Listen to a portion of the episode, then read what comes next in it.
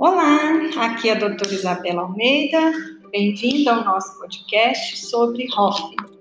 Hoje eu quero falar sobre bioestimuladores de colágeno é, e enfatizar algum, o mecanismo de ação de alguns deles embora ainda seja desconhecido, a gente nem tem muito, muito material é, científico, muito artigo publicado, porque não se conhece muito bem o mecanismo de ação.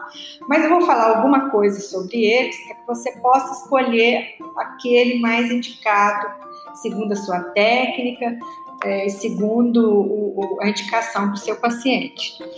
É, os bioestimuladores de colágeno, como o próprio nome diz, eles são ativos que estimulam a produção de colágeno e eles promovem um efeito rejuvenescedor, sendo um resultado bem natural e progressivo.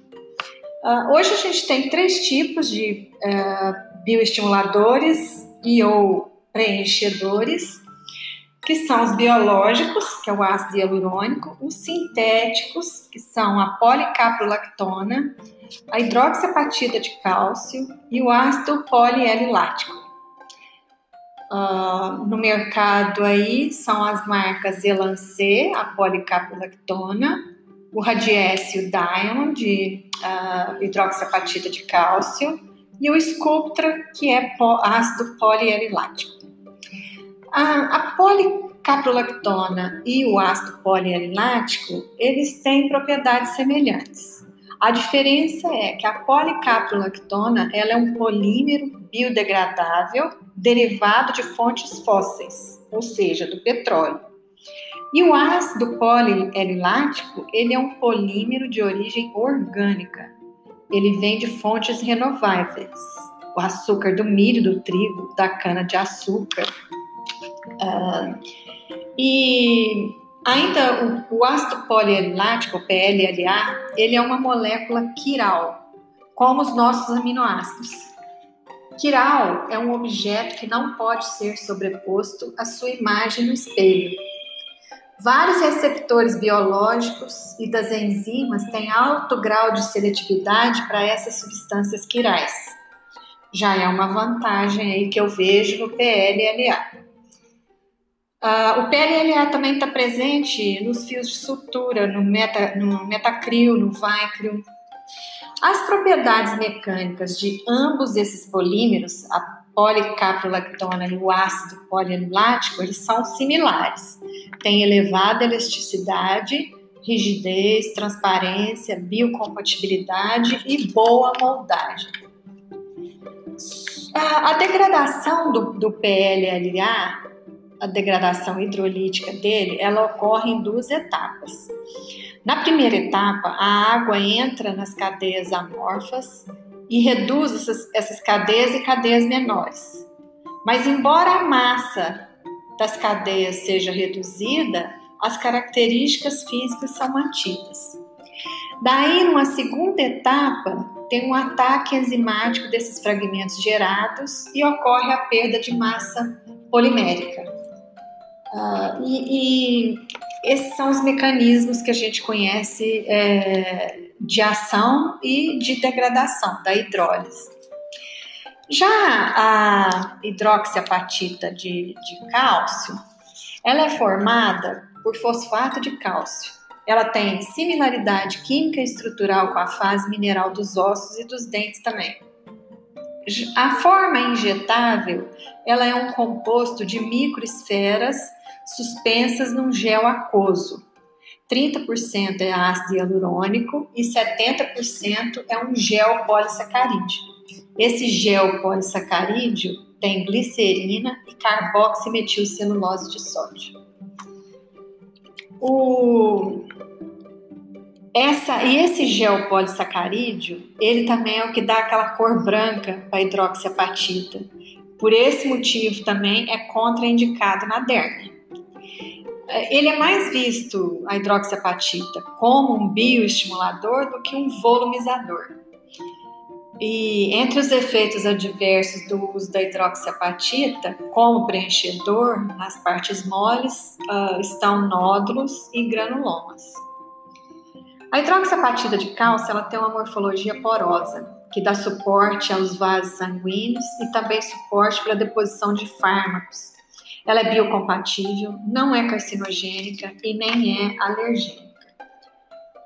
O mecanismo de ação não está completamente esclarecido, mas o que se sabe é que a hidroxiapatita de cálcio estimula os fibroblastos a produzirem colágeno em resposta a uma inflamação tecidual subclínica. E esse efeito se prolonga de nove meses a um ano. Talvez a distensão mecânica dos fibroblastos no local de aplicação dessa hidroxiapatita de cálcio é, seja o, o, um dos seus mecanismos de ação. Fibrócitos são metabolicamente quiescentes. Quando a intensa atividade de síntese, nesse caso provocada pela injeção da hidroxiapatita de cálcio, eles são denominados fibroblastos.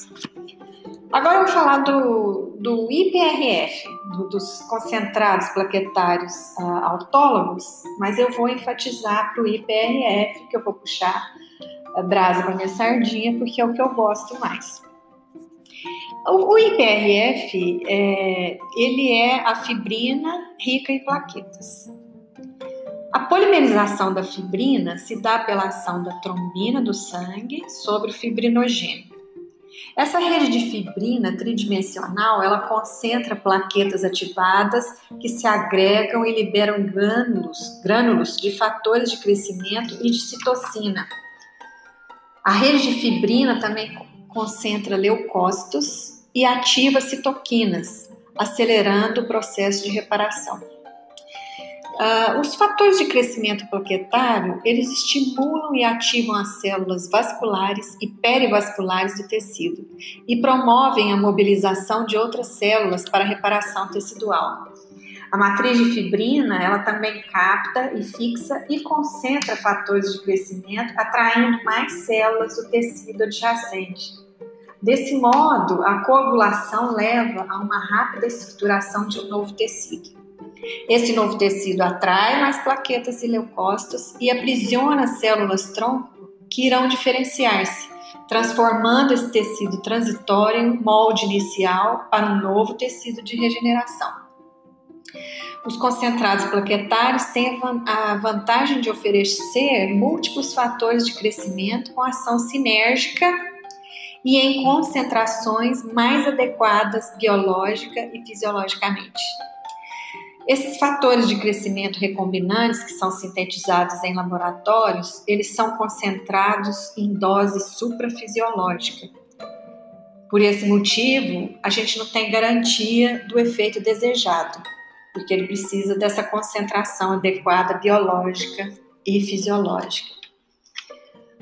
A outra coisa é que a presença dos leucócitos do PRF, ela tem importante ação anti-infecciosa e ela regula a imunidade e produz grande quantidade de fatores de crescimento endotelial vascular, o VEGF.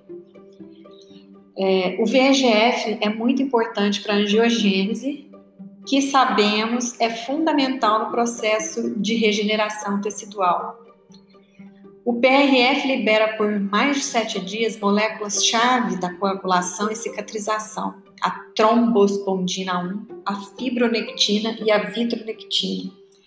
E libera também os fatores de crescimento, o fator de crescimento transformador beta, o fator de crescimento derivado de plaquetas e o fator de crescimento endotelial vascular.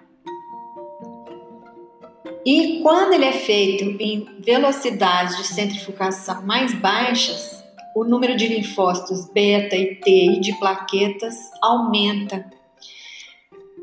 Ah, então, esse gel de PRF, ah, o gel de PRF, ah, o PRF, ele pode ser associado também com material orgânico e ou mineralizado para promover preenchimento, que pode ser tanto a hidroxiapatita de cálcio quanto o ácido hialurônico. Tem um estudo sobre cultura de fibro que, que diz que mostra que é, na presença de ácido hialurônico, os, os fibroblastos eles aumentam a produção do fator tecidual inibidor da metaloproteinase 1. Essa metaloproteinase 1 é a enzima que degrada a matriz extracelular. Esse ácido hialurônico também, junto com o PRF, ele reduz a expressão da metaloproteinase 1 e aumenta o fator de crescimento transformador beta. Uh, então, gente, eu particularmente acho uma associação maravilhosa de PRF com ácido hialurônico. E ela, é, ela não é alergênica, ela é autóloga e não, não tem reação, não tem, é, é, é menos provável que ocorra intercorrências com ela. E o resultado a gente pode dizer que é um bioestimulador e preenchedor. Agora, olhando pelo lado assim de, de é, divulgação e de vantagem de marketing, eu quero informar para vocês que o uso, o uso do PRF é regulamentado pela resolução do CFO 158 de 2015, mas não existe regulamentação do uso clínico do PRF pelo CRM, só para pesquisa. Então a gente tem aí uma fonte para trabalhar muito grande de, de além de, de, fator de crescimento e de bioestimulador, de marketing também. Muito obrigada pela sua atenção. Até uma outra vez.